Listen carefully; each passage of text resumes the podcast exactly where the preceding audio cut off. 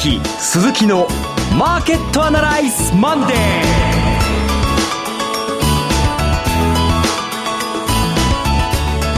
皆さんこんにちは。アシスタントの桜井彩子です。ここからの時間は岡崎鈴木のマーケットアナライズマンデーパーソナリティは金融ストラテジストの岡崎良介さん。岡崎です。よろしくお願いします。そして証券アナリストの鈴木一之さん。鈴木和之です。こんにちは。よろしくお願いします。えさてこの番組はテレビ放送局の BS12 チャンネル12で毎週土曜朝6時15分からオンエアしている岡崎鈴木のマーケットアナライズという人気投資番組のラジオ版です。週末の海外マーケット月曜前場の市況や最新情報はもちろんのことテレビ放送では聞けないラジオならではの話など耳寄り情報満載でお届けします。さて参議院選挙結果が出てきましたけれども、はい、いかがでしょうか？いやあの予想ではねあのこうこうこういう数字だっていうのをいっぱいいろんな人たちがですね言ってたじゃないですか。であれだけ言われても私みたいなですねへそ曲がりはそうは言うけど開けてみなきゃ分かんないぞとひょっとしたら自民負けんじゃないかななんていう気持ちが何パーセントか心の中にあったんですが鈴木さん我々の予想と違って本当に選挙の予想って当たるもんですね。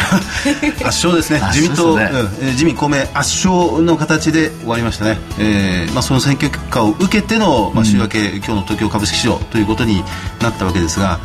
まあ、しかし予想通りに当たって、うんえー、自民、公明が大勝ちした。という、はい、その月曜日前場日経平均は2円65銭安、はいという形で終わりました。でもトピックスは若干のプラス0.01のプラス。あと中型小型のサイズで見るとこちらは、えー、がぜプラスとい。うことで、はい、簡単に言うと根っこの方って言いますかね、はい、えー、しっかり根を生やしている方の中長期のお金の方はポジティブに捉えてて、うん、先物等に降らされるような割と短期筋のお金はやはり予想通り材料出尽くしえー、一応利益確定売りから入ってきたという感じですね。はいえーまあ、今日も、まあ、前半戦この参議院選挙の結果を受けて、えー、これからの相場展開などをじっくり、ね、見ていきたいなと思います。はい、はい、それでは番組を進めていきましょう。この番組は株三六五の豊か商事の提供でお送りします。今週のストラテジーこのコーナーでは今週の展望についてお話しいただきますが、岡崎さん、はい、今週の戦略は？えー、強気で臨んでいいと思いますね。あの、先週の金曜日がもうリハーサルだと思ってもらって、14,900円から14,400円台の調整があったんですけども、今日も実はあの値幅の中で動いてるんですよね。14,770円から14,550円ぐらいですか。今、14,000、えー、株三六で言うと、594円か607円やりかな、売りかな。これぐらいで動いてますね。えー大筋は、ここ3週間ぐらいの中で、そのトレンドの中にいると思いますから、えー、会員の目線的にはやっぱり先週の金曜日の安値のあたり1万4500円ぐらいのところ。でトライしていくのはやっぱり1万5000円乗せをどこで実現するかというのが今週のテーマになると思います。あの、まあ、先週の今日のこの月曜日のラジオ番組それから先週の、まあ、金曜日収録土曜日放映してました公開収録だったんですけどね、はい、まあ、そこの、えー、BS12 チャンネル12のマーケットアナリズの中でこの選挙結果果を受けて、うん、えー、まあ、ひょっとしたら売り物になる可能性もあるというような、うあ見方を岡崎さんもされてましたが、うん、今この時点でこの自民、えー、公明で、えーまあ、自民党で65議席、はい、えー、公明党で11議席、うん、まあ、改選議席数を大幅に上回る、まあ、与党過半数という結果を受けてやはり強気のスタンス継続という形で見てよろしいですか、まあ、ねじれ解消したということ。であの利益確定売りというのは出るだろうなと思ってたんですが、もう2回出た出たじゃないですか、先週の金曜日に出て、はい、そして今日午前中出てるということで、はい、えー、イベントでですね動く連中のトレーリングが大体終わってると、うん、で根っこのところ、根っこっていうのは、まあ、本物の投資家、あ個人投資家であったり、はい、それから年金のお金であったり、こういったお金がやっぱり確実に入ってるからこそ、えー、中型、小型株のプラスが見えてるんだと思うんですね。うんはい、そういう意味では、あのあんまり、えー、目先のところに一喜一憂せず、えー、じっくりまた、あ買いの目線が少し上がってきたと、1 4 5ぐらいから、うん、先週は1万4000ぐらいと言ってたと思うんですけどね。金曜日の下げっていうのは、利益確定売りだったとしていいんですか、えー、いいと思います。他にまあ、いろいろ細かいニュースを調べていったんですけども、最終的にこれは、あ本当に、アルゴリズムと言われているような、ああいうまあ、高速回転売買ですね。こちらがかなり下げを加速した結果、まあ、瞬間的にですね、大きく下げたんだと思いますね。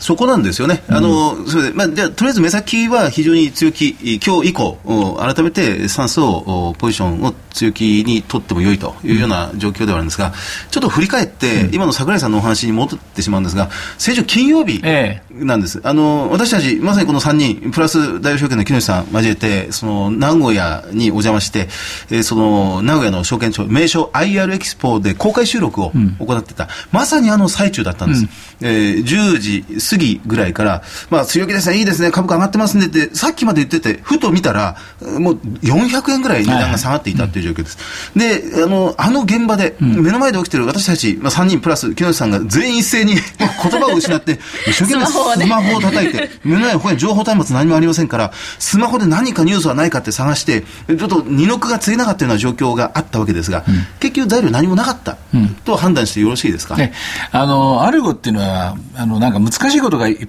ぱいあるみたいに思われがちなんですけど、単純に言うと、秒速を見てるんですよ。秒速。はい、1秒間に何円動くかって、1秒間にある値幅以上の値動きをしたら、その方向に自動的に売りなり買いなり注文が出る形になってるんですよ。はい、1秒ですよ。これが大事なところで、要するに、一般の投資家じゃの普通の目では追えないぐらいのスピードで動いたら、その動いた方向に何か強烈な力が入ったと、あの、あの判断して、で、自動的にどんどんどんどん売りを、あるいは買いを呼んでくるっていう形なんですね、うん、あの金曜日もそうなんですけどもおそらく誰かが売り仕掛けを仕掛けて瞬間的に1秒間か何秒間かの間にですねポンと下がったんでしょうね何十円か、はい、それを見てそれということで売り物がだんと加速して、うん、一気にまあ、えー、あれ 400円安ぐらいいったんですかね。400円はい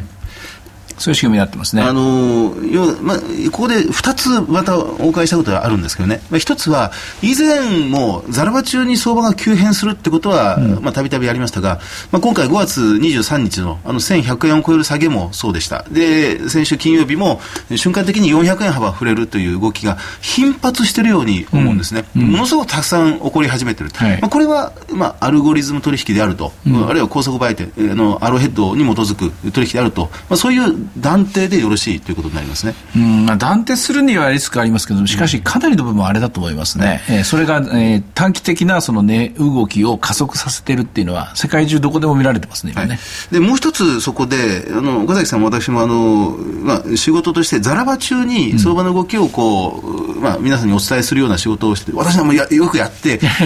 今起こっていることを目の前で伝えるってことは非常に難しいんですよね。ええ、誰かがどこかで何か書いたり喋ったりすることを耳にして、そうかなって検証することはできるんですが、しかも材料があるっていう時は特定できるんですが、材料がないのに下がってるってことはなかなか証明できないんですよね。あの、共通してるのはですね、10時10分ぐらいからみんな動くんですよ、今ね。そうですね。で、10時10分っていうのは日銀タイムで、日銀の金融調節が行われるんですね。で、その日銀の金融調節っていうのは、まあ、一行でポンと何か買ったり売ったりとか、供給したりとか、回収したり、それだけなんですけども、ここにはですね、解釈が違うんですよ、みんな人によって。そうですね。これはちゃんとその、私たち、あの、日本銀行としては、かくかくしかちなことをやるつもりですって説明がないですから、ええ、ただそのオペレーションがあの発動されたとで、その発動されたオペレーションを見て勝手に解釈するわけですよ。ですから、みんなそれを強気と見たり弱気と見たり、いくらでも解釈ができちゃう。で、ここを、これに、例えば、この時に売りなら売りをやると、これは日銀は売りだと思ってんだとか、うんうん、あの、金利上昇と思ってんだとかですね、何かそこに隠れたメッセージを、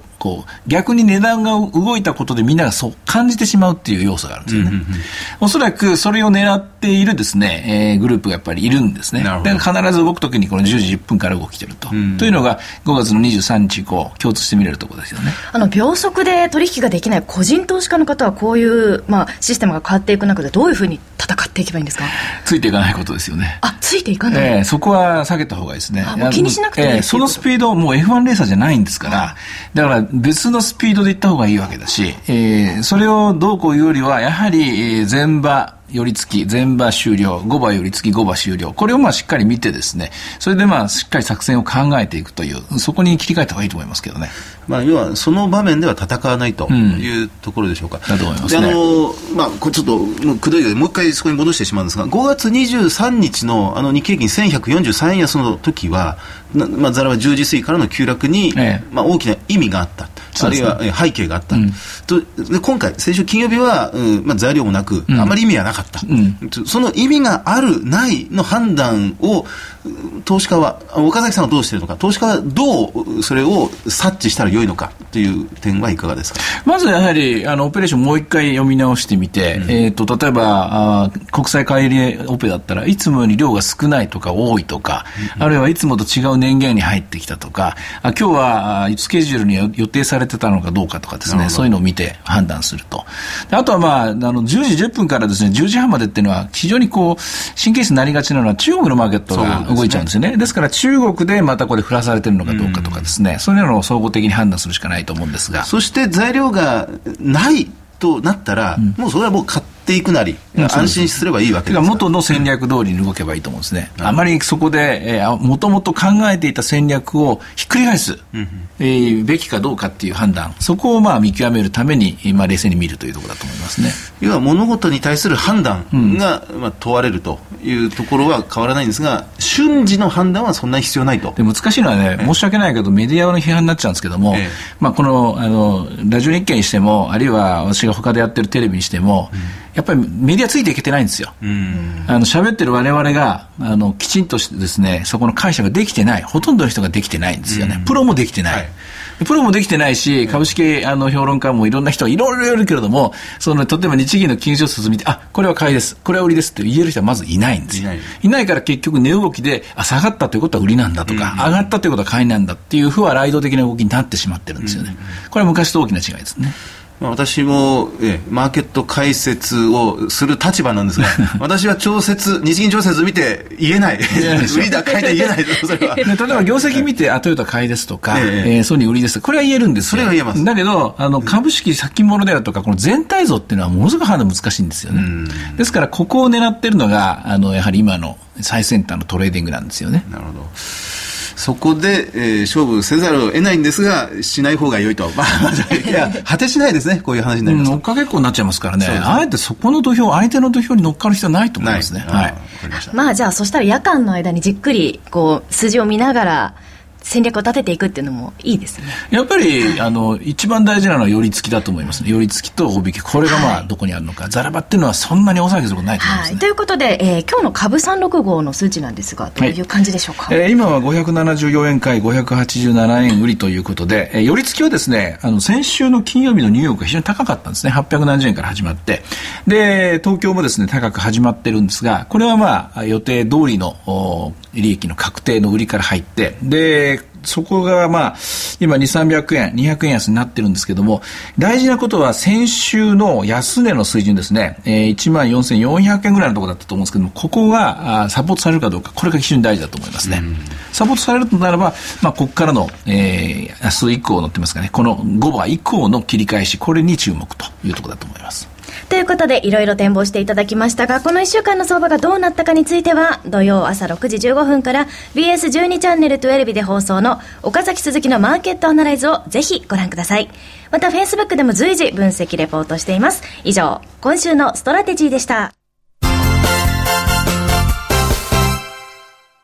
それではここで株三六五の豊か商事主催のセミナー情報をお伝えします。えまずは新しいセミナーの前に、土曜日大阪で豊か商事のセミナーがあったということで、こちらまた大盛況だったと。ええー、あの、選挙前だったんでですね、発言に気をつけなきゃいけないんですけれども、えー、もうあの、その時は、あの、ラジオもテレビもなくてでいいやと思ってですね。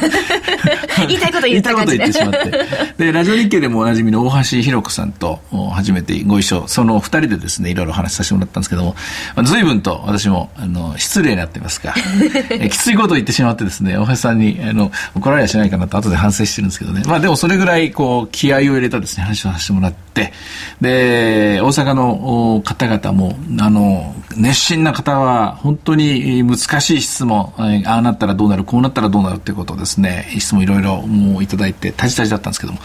えー、自分で言うのもなんですけども、あの、面白かったです。はい、ということで、セミナーに行っていただくと、まあそういったラジオやテレビでは聞けないお話が、いろいろね、聞けるということで、ですねはいえまずはですね、今週のセミナーです。え豊か商事主催、豊か商事資産運用セミナー in 池袋。開催日時は7月27日土曜日、12時会場、12時30分開演です。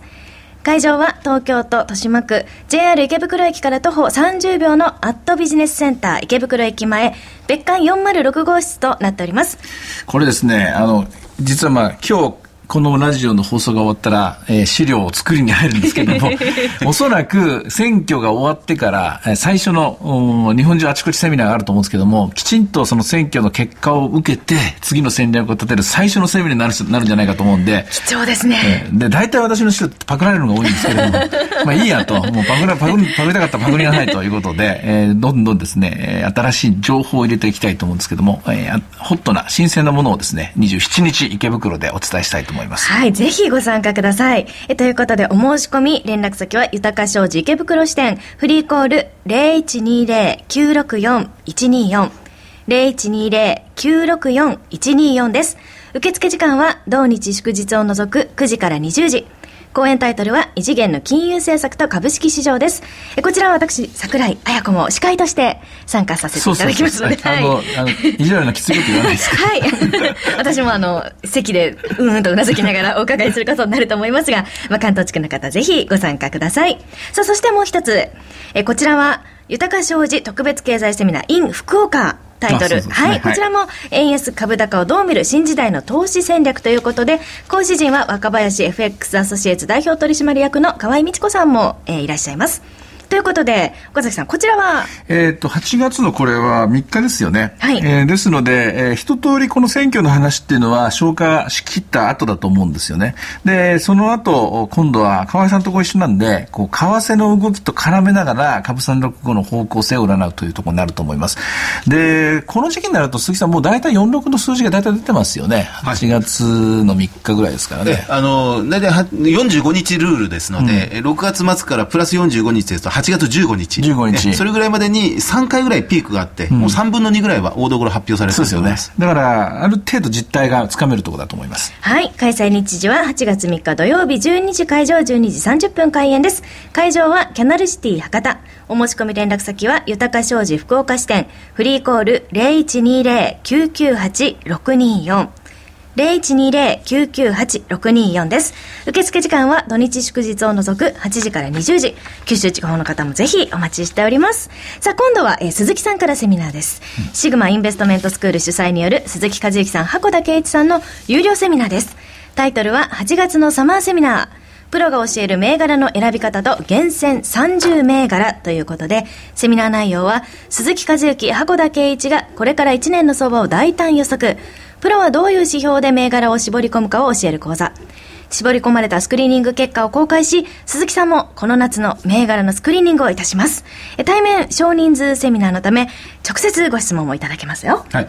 あのーこれあの、マーケットアナライズに、かつて2度、あの、ままあ、出演いただきました、箱田圭一さんという、まあ、クオンツ分析。いわゆるスクリ 3, 回かな？三回です2回 VTR の1回本当に来てもらったそうですね。はい。うんえそうでした。ええーその銘柄スクリーニングに基づいたあ成長銘柄を中心にお話ししたいと思います。はい、ぜひこちらもご参加ください。実施日時は8月3日土曜日の9時30分から12時30分と13時30分から16時30分。8月4日日曜日は9時30分から12時30分と13時30分から16時30分ということで、各曜日2回、計4回です。会場は東京茅場町のシグマベースキャピタルのセミナールームです。これ日曜日は私も行くつもりです。おえ行っていろいろ質問させてもらって。はいじゃあスでペシャルな会にええあの、私なりの意見もですね、言わせてもらおうかなと。大橋弘子さんの気持ちがよくわかります。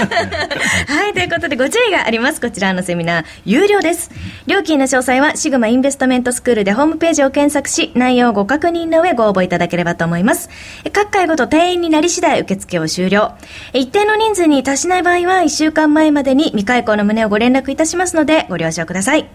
えまた、BS12 チャンネル12日で毎週土曜日 6, え6時15分から放送している岡崎鈴木のマーケットアナライズでもリアルマーケットアナライズ秋の陣開催を準備中ということで詳細が決まりましたらラジオでも発表させていただきます。ぜひご期待ください。ということで以上セミナーのお知らせでした。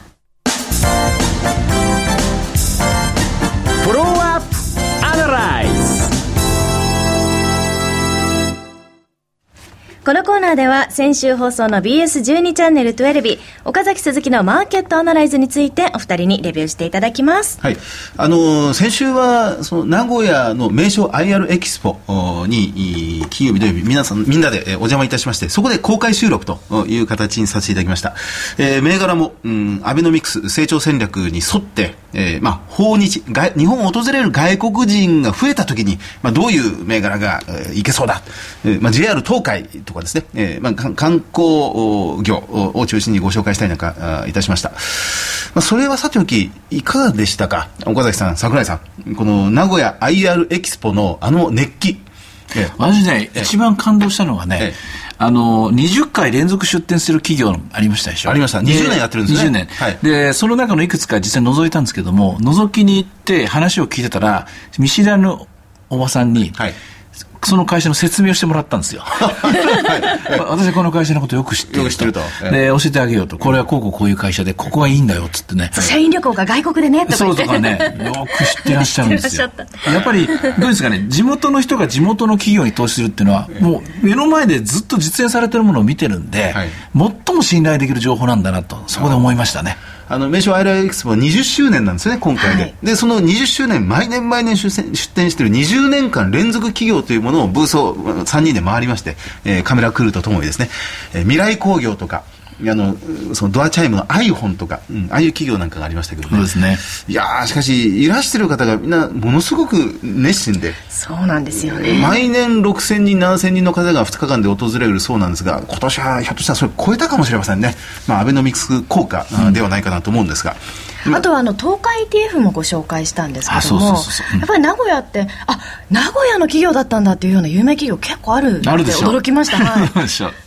あのトヨタを頂点としまして、まあ、もちろんあの自動車部品大変裾野の大きな自動車産業でありますからそこに、まあ、産業が集積しているということにもなるんでしょうけど、まあ、それ以外でもそのババルバルブの会社とかですねあれスパークの会社とか、まあ、やはりそこら辺が非常に強いなという思いましたね。詳しくお伝えする時間はないんですけども景気はいいという感じがありましたよね。ありましたね。ちょっとご飯食べに行ったりとか、はい、街を歩いててね、はい、かなり明るく景気が良かったのでね。あの輸出自動車産業トヨタの膝元だけがありましてそこが潤えば街全体が明るくなるというところがひしひし伝わってまいりました、はい、実感できたいい機会になりましたね。そうですね。はい。ということで、まあ、今回のお話を踏まえて投資家の皆さんに今週のアドバイスをお願いします。あのえー、個別企業です。日経平均外上下大きくぶれますが、個別企業の株価は非常に今、しっかり上値を追いかけている企業が、目につきます。そのあたりを一つ一つ業績とチェックしながら、えー、追いかけていきたいなと思います。先週と比べての今週っていう、そういう軸足、まあ、本当に何分何分で動くよりも、1週間単位で、えー、戦略を持っていく。これ大事だと思いますね。はい、ありがとうございました。以上、フォローアップアナライズでした。ということで岡崎鈴木のマーケットアナライズマンでそろそろお別れの時間となりましたけれどもまあ我々の番組のセミナーの他に豊商事さんのセミナーがまだたくさんありますので、はい、ぜひ皆さん会いに来ていただければなと思いますね。そうですね。あのどんどんまあ時代が変わっていくので、やっぱり一番前走っていきたいですよね。あのサマーラリーという言葉を大和の木下さんなんかよく、えー、使いますが日本でもいよいよこれサマーラリーが、えー、始まったのかなというような、まあ、昨日の選挙結果、まあ、それを受けての株式賞になるといいですね。なるといいですね。はい、えー、先週のスペシャル番組の、えー、プレゼントのお知らせもねまだバナーでホームページ貼ってありますので、うん、ぜひこちらもチェックください。ということでここまでのお話は？岡崎亮介と鈴木和之そして櫻井彩子でお送りしました。それでは今日はこの辺で失礼いたします。さようなら。この番組は株三六五の豊か商事の提供でお送りしました。